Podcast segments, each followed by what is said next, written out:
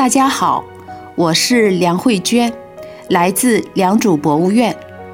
在辞旧迎新之际，我在余杭良渚祝大家在新的一年，身体像玉月一样所向披靡，事业像玉琮一样行稳致远，生活像玉璧一样圆圆满满。今天我给大家朗诵诗人王自亮的作品《良渚博物院》。良渚博物院，作者王自亮。玉鸟啄食光芒的残片，太阳的黑桃在天空飞旋断烧，大象耕地，鸟儿吞咽虫卵。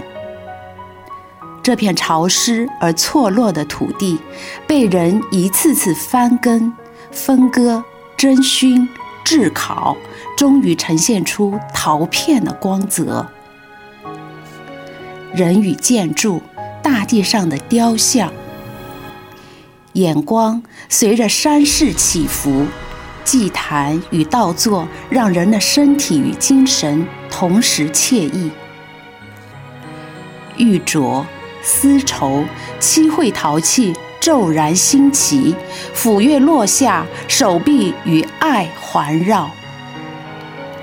故事开始的地方，即忧伤之尽头，白昼与黑夜交汇处。人再次在额上雕刻花纹，染黑牙齿，企图在大街和舞台上重构时间。从远处看，良渚博物院外墙是玉的合围，灰陶的池皱，石斧的列阵。